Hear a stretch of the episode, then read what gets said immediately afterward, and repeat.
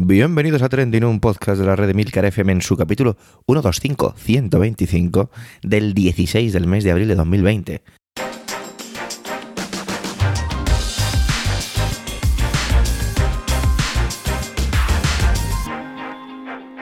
Trending es un podcast sobre lo que pasa, sobre lo que ocurre, sobre las noticias que pueblan las redes sociales. Todo ello con opinión y siempre con ánimo de compartir. Por ello, somos varias voces, aunque yo, Javier Soler, haga de presentador. Trending es tu podcast de noticias semanal. Adelante. Bueno, ¿qué tal? ¿Cómo se dio esa Semana Santa casera? Disculpadme que en el anterior capítulo, ¿vale? El de la semana pasada, no porque no hubo el anterior, se me olvidó avisar, pues eso, que, que en Semana Santa no teníamos podcast. Lo siento, fue un despiste, creo que perdonable, pero bueno. Eh, bueno, ya estamos aquí de vuelta. Parece que hay muchas cosas que no han cambiado, otras que sí. Hay un poco, un poco de todo, ¿no? Seguimos con el confitamiento, que es la palabra de moda que se ha puesto un poquito en ciertos círculos. Y bueno, por lo menos nos lo intentamos tomar con humor. Abel Yecora es una persona de las que yo defino así como, como una fuente de sabiduría. Su podcast aquí en Emilcar FM Proyecta es un regalo en cuanto a todo lo que tiene que ver con productividad. Y la verdad es que es un placer que haya querido asomarse esto, a estos micrófonos para traer una iniciativa muy bonita. Porque el coronavirus, toda esta sensación, toda, bueno, sensación, no, toda esta situación, perdonar, puede sacar lo mejor de nosotros. Y en este caso, eh, y este es uno de, los, de esos casos. Así que, adelante Abel.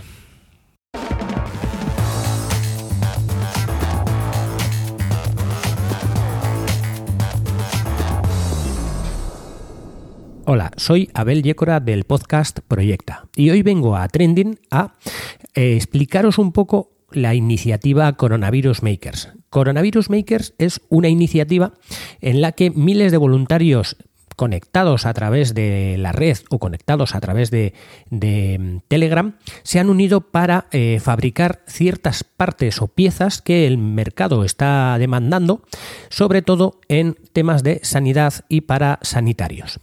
Hasta ahora eh, se han unido varias iniciativas para crear respiradores y otros materiales, pero en realidad el foco de Coronavirus Makers que más eh, punto ha puesto en la, en la, fabricación ha sido en fabricar una serie de pantallas hasta ahora que protegen la cara, los llamados face shield eh, que se suelen vender por internet.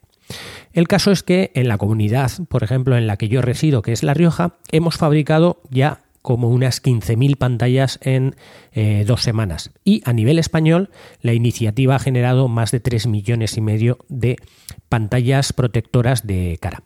Este es un EPI que no se consideraba como un EPI, eh, digamos, necesario para la sanidad, ya que eh, los sanitarios tenían un protocolo muy bueno en el que tendrían que llevar mascarilla, guantes, gafas, un mono y ciertas cosas. El problema es que las gafas, al cabo de muchas horas trabajando, pues al final acababan haciendo mucho daño a todos los sanitarios. Por lo que este tipo de pantalla eh, les protegía, al igual que con las gafas, lo tenían que seguir utilizando con sus mascarillas y, todo el resto de, EPIs, pero les evitaba el dolor que les podía causar las eh, gafas o incluso la falta de visión por el uso de esas gafas a las que no están acostumbrados.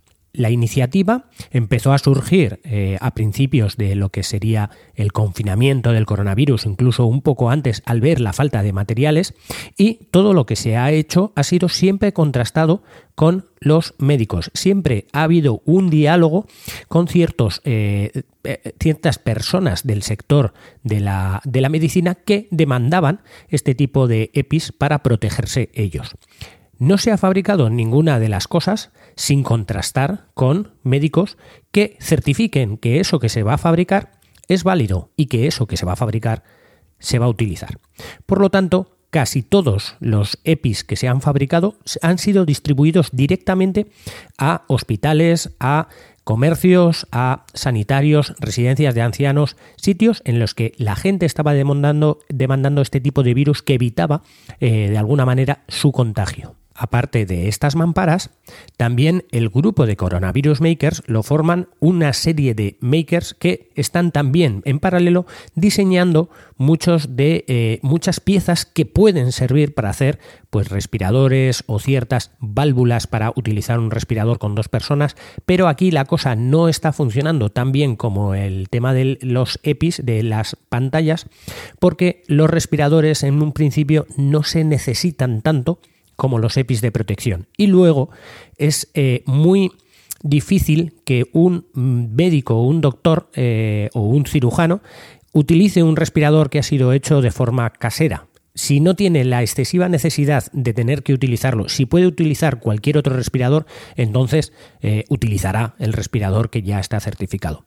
Aparte de eso, pone de manifiesto muchas cosas como por ejemplo que no se sabía cuántos respiradores había en España antes del coronavirus, por los que hacer respiradores sin saber cuántos hay y sin saber si se necesitan, pues no tenía mucha lógica.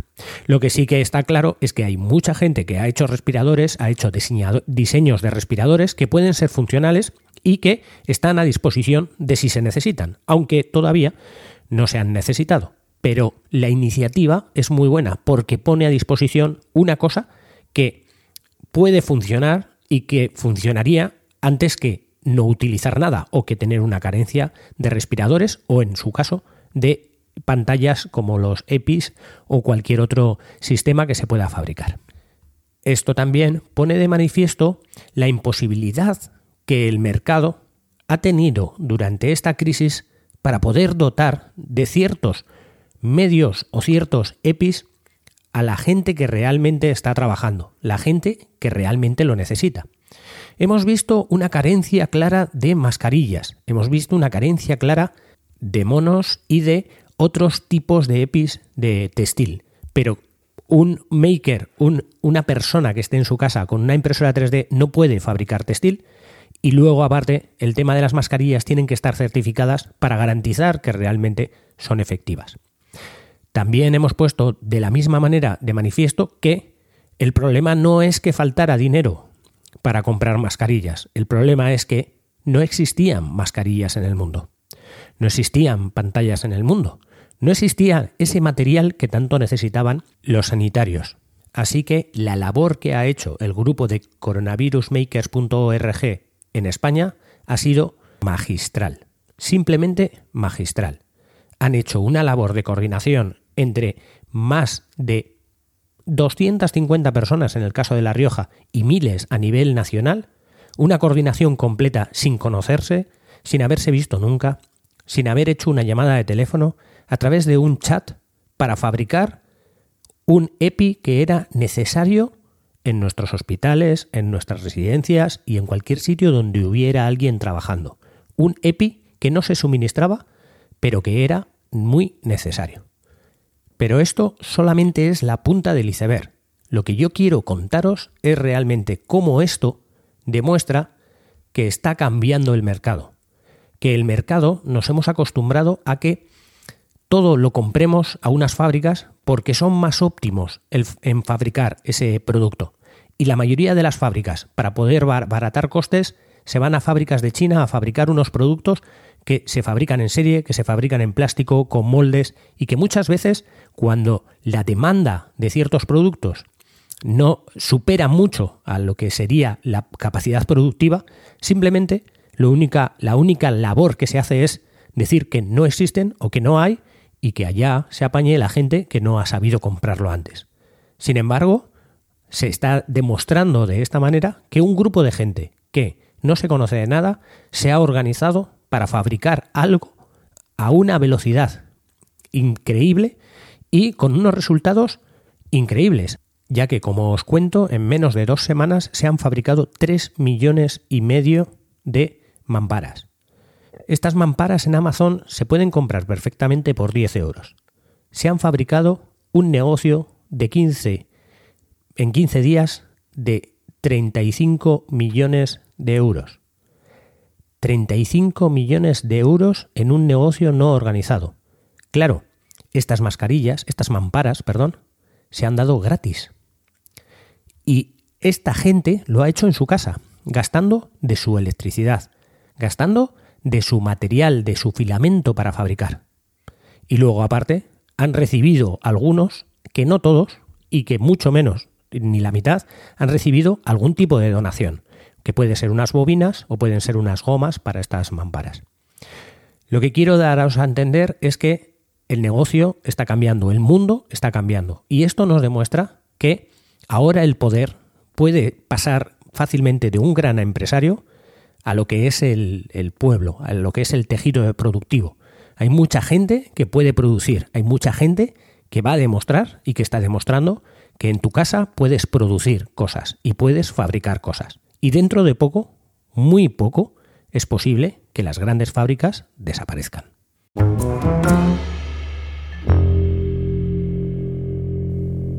Nuestra incombustible Sara Barberá, del podcast de literatura Habitación 101 y del delicioso podcast Otoño en Persia, es una viajante profesional, ¿vale?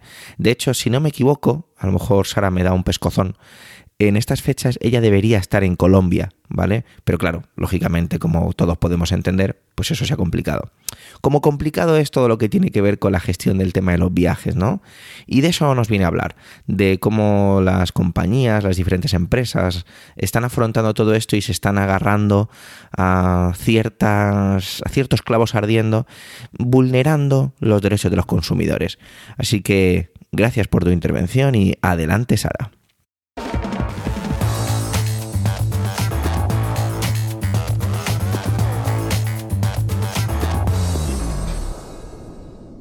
Hola a todos y gracias a Javier por contar conmigo para el trending esta semana. Bueno, espero que estéis todos bien, que es lo más importante en estos momentos. Y bueno, yo hoy os traigo un tema que si bien no es lo más preocupante ahora mismo, posiblemente afecte a más de uno de lo que nos estés escuchando. Y es que aunque os estoy hablando desde mi casa, en realidad hoy yo tendría que estar de viaje por Colombia pero no ha podido ser por, razones más que evidentes y bueno, eso es un poco lo que os vengo a contar, ¿vale? El quebradero de cabeza que supone cancelar un viaje en tiempos de coronavirus. La historia comienza el, 11 de marzo, tres días antes de que en España se declarase el estado de alarma. Ese día el gobierno colombiano eh, decidió que los turistas procedentes de España tendrían que pasar 14 días en aislamiento antes de poder visitar el país. Digo el, gobierno colombiano porque yo iba a Colombia, pero esto lo decidieron bastantes países. De hecho, creo que eran como cuarenta y pico países que teníamos que estar 14 días en aislamiento antes de poder visitarlo. En ese momento, ¿vale? Mm, ya éramos bastante conscientes de que, de que íbamos a cancelar el viaje, pero fue como ya el mazazo definitivo de decir no vamos a viajar. Entonces nos pusimos en contacto con nuestro seguro de viaje y bueno, nos encontramos con la primera sorpresa, ¿vale? No cubrían el, supuesto de epidemia o pandemia. Eh, no era solamente nuestro seguro, de hecho esto fue algo generalizado, la mayoría de los seguros no cubren eh, pandemias, así que nada, lo único que nos ofrecieron fue devolvernos el, importe pagado por el seguro porque el viaje no iba a realizarse. A continuación eh, nos pusimos en contacto con Iberia, con los que tendríamos, teníamos un vuelo de Madrid a Medellín para el día 9 de abril. Y bueno, Iberia nos da como única alternativa eh, que intentemos solicitar un bono de viaje que están facilitando a través de su página web. Y nos indican que de ninguna manera vamos a obtener un reembolso porque los vuelos no han sido cancelados. Así que nada, entramos en la web, eh, hacemos una solicitud de, de, bono, que en esos momentos pues es una alternativa bastante pésima porque tienen un plazo de vencimiento de un año y tal como está todo, pues evidentemente nos parece algo complicado. Cinco días más tarde, el 16 de marzo, Iberia me envía un email diciendo que no cumplo con las condiciones requeridas para obtener el bono y me lo deniega. Pero claro, en ese momento la situación ha cambiado porque eh, España ya está en estado de alarma y el gobierno colombiano directamente ha cerrado las fronteras del país. Así que nada, como ese día, al día siguiente, dos días más tarde o algo así, Iberia empieza a cancelar vuelos. el día 20 eh, cancelan nuestro vuelo de Madrid a Medellín y ese mismo día a mí me mandan un mail rectificando que se habían equivocado y que ahora que sí que me corresponde un bono y que me mandan un bono y demás. Claro, yo no quiero el bono. Así que nada, les llamo para, quejarme de, de, esto, de que yo no quiero ese bono. Mientras tanto, pues en redes sociales veo que mi caso no es único, ¿vale? Todo el que tenía un viaje para esas fechas está en la misma situación, las compañías están ofreciendo bonos en lugar de reembolsos porque, claro, eh, evidentemente no quieren perder el dinero, quieren tener liquidez. Pero eh, está la ley, ¿vale? La ley está de parte de los usuarios. Eh, según el reglamento número 261-2004 del Parlamento Europeo y del Consejo, del 11 de febrero de 2004, los pasajeros tienen derecho al reembolso en siete días del coste íntegro, del, billete correspondiente a un viaje no efectuado. Ojo, este es un reglamento europeo, ¿vale? O sea, solamente afecta a los vuelos con salida o llegada a uno de los aeropuertos de la Unión Europea. Eh, por su parte, el Ministerio de Consumo únicamente indica que las compañías deben ofrecer una alternativa a sus clientes en un plazo no superior a 60 días, ¿vale? Y pasado ese plazo, si, si lo ofrecido no satisface al cliente, pues bueno, tiene que devolver el importe del billete. Si tenéis un viaje comprado a través de una agencia, el, tema cambia un poco porque el gobierno permite dar un bono con una caducidad de un año que si no se utiliza en ese plazo debe ser reembolsado al cliente. La idea, que, bueno, la idea es garantizar que las agencias puedan cobrar de las aerolíneas y hoteles antes de, de tener que devolver el dinero a sus clientes. La práctica, pues que los consumidores al final están concediendo un préstamo a un año sin intereses a las agencias de viaje. Pero bueno, bueno, yo esta normativa, la de la que os comentaba anteriormente del Parlamento Europeo, ya la conocía porque mi viaje a Namibia, pues no sé si decir por suerte, tuve que tuve que pelearme con ella, entonces ya sabía bastante bien cómo, cómo tenía que funcionar. Y lo siguiente que había que hacer era ponerme, me tenía que poner en contacto con Iberia por escrito, ¿vale? Para dejar constancia de que yo había solicitado un reembolso. Y bueno, ya que estaba, pues ya como os he comentado, llamé por teléfono para, indicar que no, quería el bono, que lo que quería era un reembolso y cité el reglamento. En un principio me dijeron que sí, que me, iban a hacer el reembolso, pero bueno, yo aún así eh, hice la misma reclamación por escrito, ¿vale? Pasa las semanas, eh, pasa Semana Santa, ¿vale? Y, el reembolso no llegaba, el plazo pasaba porque ellos, bueno, como os he dicho, tenían, tenían un plazo de cinco días para hacer la devolución. Así que nada, este lunes volví a llamarles y para sorpresa mía me dicen que no hay reembolso, que no me van a devolver nada, que me han hecho un bono y que eso es lo que hay. Empiezo a indagar en redes sociales y veo que mi caso no es único. Hay un montón de personas que están exactamente igual. Iberia se ha dedicado a hacer bonos. Cuando digo Iberia, digo Iberia porque yo lo he vivido con ellos, pero lo estoy leyendo de muchas compañías, o sea, no son los únicos. Eh, eso, básicamente hacen bonos y te dicen qué es lo que hay, que no hay alternativa. Así que nada, me toca dar el siguiente paso, eh, que es presentar una reclamación a la Agencia Estatal de Seguridad Aérea, eh, la AESA. De hecho, cuando me pasó esto puse un tuit eh, citando a, AESA y a, a FACUA y AESA me contestó con, con un, con un PDF que habían preparado con los derechos de los pasajeros en el que textualmente dice que el bono solo será válido si tras, haber ofrecido a la compañía la opción de reembolso en efectivo o mediante un bono, el pasajero ha elegido eh, libremente esta última opción. Es decir, que el bono que a mí me envió Iberia no sería válido porque el envío, en primer lugar, primero me lo denegaron y luego lo enviaron porque quisieron. Y en segundo lugar, porque yo no había elegido libremente la opción. O sea, yo en el momento en que solicité el bono, a mí no me daban una alternativa, solamente me ofrecían el bono. Y ya os digo que mi caso no es único. O sea, así como yo está, un montón de gente. Entonces, eh, en mi opinión, actuaron eh, de mala fe, ya que en primer lugar eh, me negaron el bono y solamente me, dieron el bono, solo me dieron esa opción, cuando mi vuelo se había cancelado y ya sabían que me iban a tener que hacer un reembolso. Así que nada, me, me metí en AENA, o sea, en AESA, perdón, y bueno, presentar la reclamación es bastante fácil, hay que rellenar un formulario que viene enlazado a la, página web y no hace falta ni certificado digital ni nada, que sabemos que eso siempre complica mucho la vida. Solamente una, fotografía escaneada del DNI o del pasaporte, eh, la reserva del, vuelo y una copia de, la solicitud de, de, reembolso efectuada a la compañía aérea, la que mandé anteriormente. Normalmente las, reclamaciones se contestan en un plazo de unos 90 días, pero eh, supongo que esta vez el, tiempo se va a alargar porque mm, viendo lo que están haciendo todas las aerolíneas, supongo que habrá un montón de, mm, gente reclamando estos, estos casos estarán desbordados. Con todo, es, importante también saber que aunque a esa me, dé la razón y le, le indica a Iberia que tiene que realizar este reembolso, la compañía podría no hacerlo. En ese caso a mí ya eh, me quedaría solamente una opción, que sería recurrir a la vía judicial, pero tendría a mi favor el, informe elaborado por AESA en el que me darían la razón, ¿vale? Y eso facilitaría bastante los trámites. Pero con todo estamos hablando de un proceso que previsiblemente se va a alargar meses, si no acaban siendo años.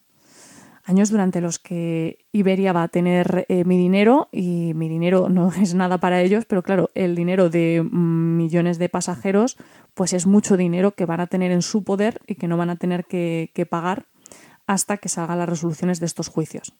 Esto las compañías lo saben y van a jugar con eso para, forzar a sus clientes a aceptar los bonos, porque claro, la gente al final va a preferir tener, tener un bono que un dinero que no saben ni cuándo va a llegar ni si va a llegar. Entonces, bueno, pues es, bastante injusto, pero bueno, yo entiendo que mucha gente va a preferir eh, esto a tener que pelear en una batalla que, se prevé larga para recuperar lo que es suyo y lo que evidentemente la ley dice que les pertenece. Eh, esto no ha sido lo único que he tenido que reclamar. Obviamente, también tenía vuelos internos en Colombia. Y curiosamente, las compañías colombianas han sido bastante más resolutivas que Iberia. Avianca me ofreció el reembolso desde el primer día. De, hecho, antes de que, de que hubiera prohibiciones de volar. Eh, no, he recibido el dinero aún porque me dijeron que tardarían como un mes, pero bueno, de momento me han, validado la solicitud y no me han puesto pegas. Y EasyFly, que es una, low cost del país, pues no solo me ofreció la posibilidad de cambiar el billete de fecha antes de que hubiera ya ninguna restricción, ni siquiera estaba en, ese momento lo de los 14 días de, cuarentena. Esto fue, lo pregunté al principio del todo, cuando estábamos valorando no ir. Y ya me ofrecieron cambiarme el billete, aunque mi tarifa no lo contemplaba. Sí, encima, eh, cuando ya prohibieron los vuelos y demás y ya se canceló definitivamente el viaje, no me han puesto ninguna objeción, simplemente tuve que rellenar un formulario. Y lo único, pues nuevamente el, plazo para el reembolso me han dicho que este se estima en un mes. Pero bueno, en principio parece que, que bastante razonable todo.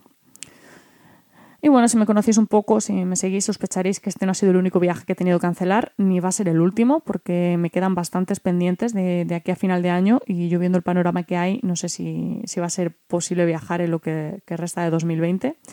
Pero bueno, tampoco me quiero eternizar, simplemente quería dejar claro que, que como consumidores tenéis derechos y que lo que Iberia y tantas otras compañías, porque repito, esto no lo está haciendo solamente Iberia, lo están haciendo todas, lo que están haciendo es engañar a sus clientes para que acepten estos bonos con, unas artimañas mm, vergonzosas. Están obligando a que seamos nosotros quienes les concedan un préstamo sin intereses para evitar perder liquidez. Cuando ellos, a la hora de comprar un, vuelo, ¿no? te piden que pagues el billete íntegro y al contado. Así que nada, mi, recomendación es que no os dejéis engañar, que peleéis por lo que es vuestro, porque en este caso la ley, la ley está de nuestra parte. Un saludo a todos y, bueno, mucho ánimo.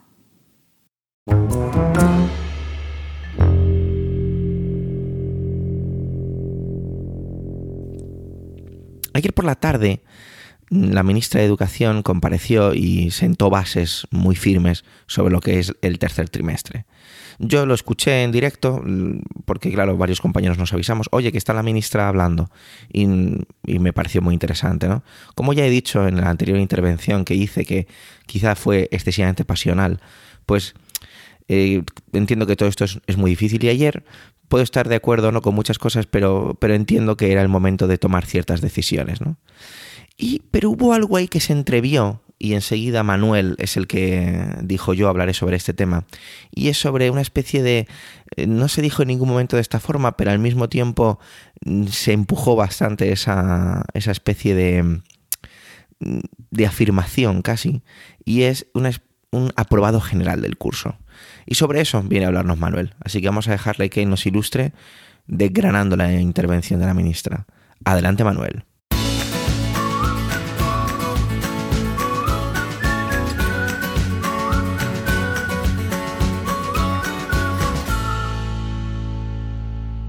Hola oyentes, hola equipo trending. Dicen que el Ministerio de Educación concedió ayer, pactado con las comunidades autónomas, un aprobado general. Bueno, no estoy de acuerdo. Me van a permitir que discrepe.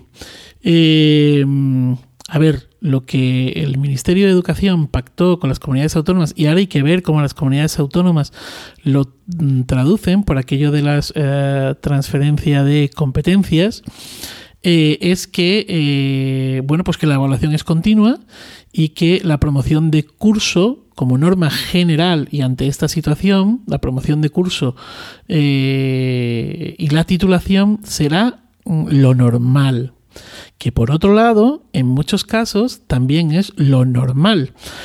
Lo que se dice es que de manera excepcional se podrá repetir o se deberá repetir. Pero es que eso no es ni más ni menos que lo que dice el Real Decreto que regula en este momento la enseñanza secundaria obligatoria y el bachillerato. Aquel que eh, salió, bueno, el Real Decreto 1105 barra 2014 de diciembre precisamente de ese año y que apareció en el Boletín Oficial del Estado eh, creo que ya fue en enero. Sí, tiene que ser en enero, obviamente. ¿Vale? Eh, lo que dice eh, no es, o sea, lo, que dice el decreto es lo que están aplicando de alguna manera con esta medida que se está tomando y es que la repetición, la no promoción, la no titulación es una medida excepcional y si, lo era, si era excepcional antes, pues en este sentido tiene que ser también excepcional ahora. Creo que mm, la situación en la que nos encontramos, o en la situación en la que nos encontramos, eh, lo más justo, lo más justo y repito, habrá que ver cómo se articula luego todo esto, es precisamente intentar eh, acabar o, que las familias más vulnerables, el alumnado más vulnerable, eh, bueno, pues no sienta o no se deje arrastrar por esta, por esta situación, ¿no? Em, no todos los alumnos tienen conexión a Internet en su casa, no todos los alumnos disponen de un ordenador con el poder trabajar, eh, hay familias en las que están varios y por mucho que en estos días las comunidades autónomas, eh, los propios centros, etcétera, estén intentando articular de alguna manera eh, se han hecho encuestas en los días anteriores a las familias para ver cómo se estaba realizando todo esto y, bueno, qué dificultades había, ¿no? Y bueno, pues está claro, hay una brecha digital. Pero además, eh, los supuestos nativos digitales, eh, este alumnado, eh, al menos con el que yo me relaciono, que es eso y bachillerato, no son tan nativos digitales, es decir, saben jugar a los juegos del ordenador, saben jugar a la Play, a la Nintendo, a la no sé qué, a la no sé cuánto, manejan un montón de aplicaciones, mm, cargan, descargan, piratean música, películas, series, bla, bla, bla, bla, bla, bla, pero luego no son capaces de guardar un archivo con su nombre, por ejemplo, cosas con las que me estoy encontrando, ¿no? Y los docentes tampoco estamos preparados para esto, ¿no? Eh, bueno, estamos, eh, bueno, pues haciendo lo que lo que vamos pudiendo, pudiendo, perdón, y como mejor lo sabemos eh, hacer. desde luego, pues esta situación ha venido a mostrar bueno, pues, pues cuál es esa otra situación que vive también eh, la enseñanza, ¿no? Repito, no se trata de un aprobado general, bueno, al menos esa es mi interpretación, eh, sino que se trata de, bueno, pues de adaptar todo esto. Eh, el trimestre parece ser que se quiere dedicar a la recuperación, al repaso, al refuerzo. Eh, y bueno, pues seguir en esta, en esta línea. Eh, lo que sí está claro es que si no vamos a tener que eh, continuar de alguna manera, o si, mejor dicho, si los docentes no van a tener que ceñirse en algunos casos a, un, a acabar con un programa concreto, esto excepto, por ejemplo, los, el alumnado de eh, segundo de bachillerato que tiene la famosa EVAO por medio y que es, ese es, esa es harina de otro costal, ¿no? que se mantiene tal y como está. Bueno, hay una pequeña modificación en lo que es el, la fórmula del examen, pero en principio entran todos los contenidos al menos hasta donde sé en este momento, y lo que se ha hecho, lógicamente, ha sido atrasar las fechas con la intención de que se pueda hacer de manera presencial. ¿no? Esto va a ser el 20, entre el 22 de junio y el 10 de julio, tienen las comunidades autónomas para articular estos y las universidades para articular estos exámenes. Em, lo que sí que es cierto es que, por ejemplo, en una asignatura como en primero de eh, Historia del Mundo Contemporáneo y primero de Bachillerato, donde además es complicado llevar esa evaluación continua, ¿no? De la que eh, que, es propia de la enseñanza secundaria obligatoria y del bachillerato, eh, digo que es complicado llevar esa, esa, evaluación continua porque si en la primera evaluación, en el primer trimestre, estamos viendo la Revolución Francesa y la caída del antiguo régimen y la Revolución Industrial, en el último se está viendo la caída de las Torres Gemelas eh, la descolonización, el neocolonialismo, la globalización, eh, el fin de la Guerra Fría, eh, la evolución del bloque capitalista y el bloque comunista, bueno, en fin, estas cosas. Pero sin embargo, creo que en asignaturas como esta, y hablo por propia experiencia, se nos abre una puerta estupenda, y es la puerta de que los alumnos puedan proponer una serie de proyectos, trabajos de investigación, y nosotros eh, también, obviamente, donde, eh, por ejemplo, eh, cómo se transformó la sociedad em, de los años 60, ¿no? A ver, ¿qué fue ese mayo del 68 francés? Eh, ¿qué, es el movimiento hippie o la caída del muro de Berlín en sí mismo? ¿no? ¿Qué, fue el antes, qué fue el después? Etcétera, etcétera. Es decir, creo que se abren toda una serie de posibilidades que además, o en las que además se puede manejar la creatividad, o los alumnos pueden manejar su creatividad, de manera que podrían eh, esos proyectos, esas investigaciones podrían acabar siendo un trabajo o teniendo una mm, materialización pues en un podcast, en un corto, eh, bueno, siempre y cuando puedan, mm, dispongan y sepan manejar de estos medios, ¿no? Pero que quizás se pueda ir más allá de un PowerPoint o de un trabajo en Word. Bueno, y nada más, eh, espero que estén bien y ya saben, feliz día y feliz vida.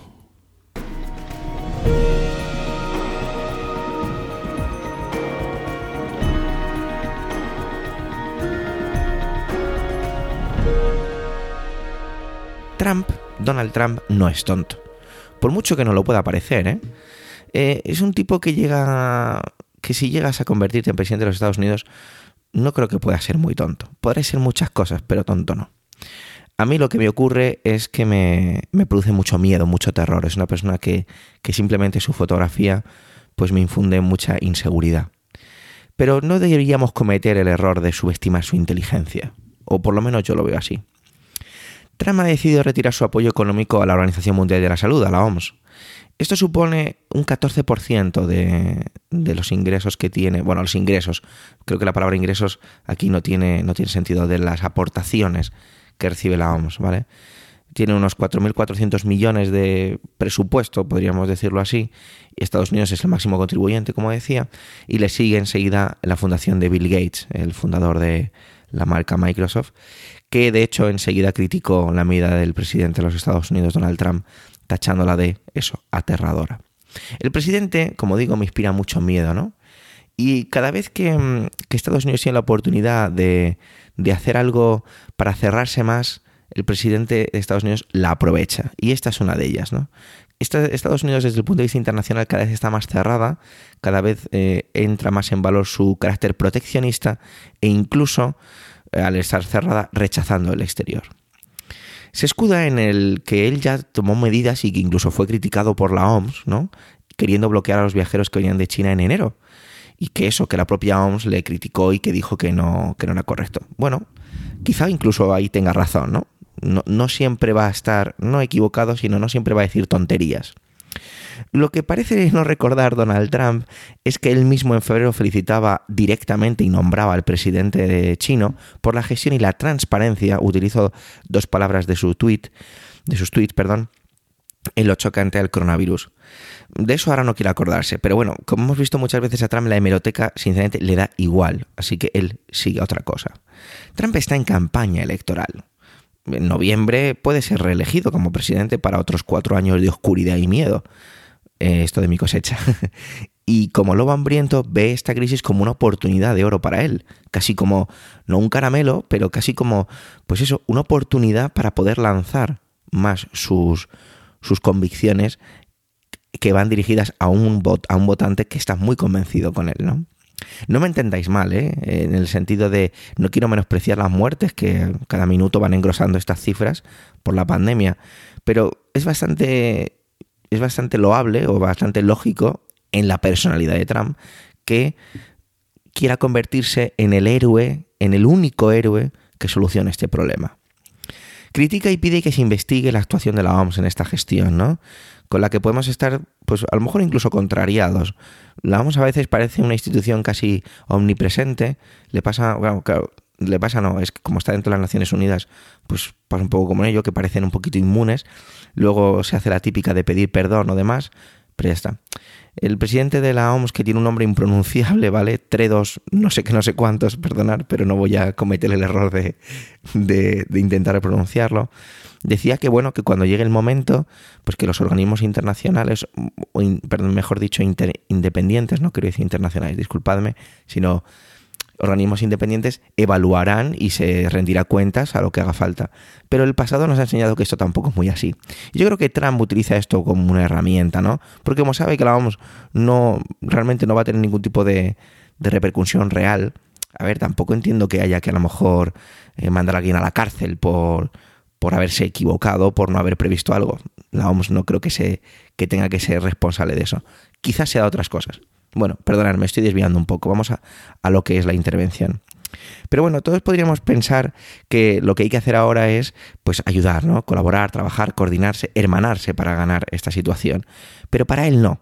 Él, vuelvo a decir, eh, centra su, su, discurso en eso, en el centro de él y en su Make America Great Again, que ahora se, se cambia por el sigamos haciéndola grande. ¿Que es reprochable su actitud? Bueno, pues evidentemente juzguen ustedes, ¿no?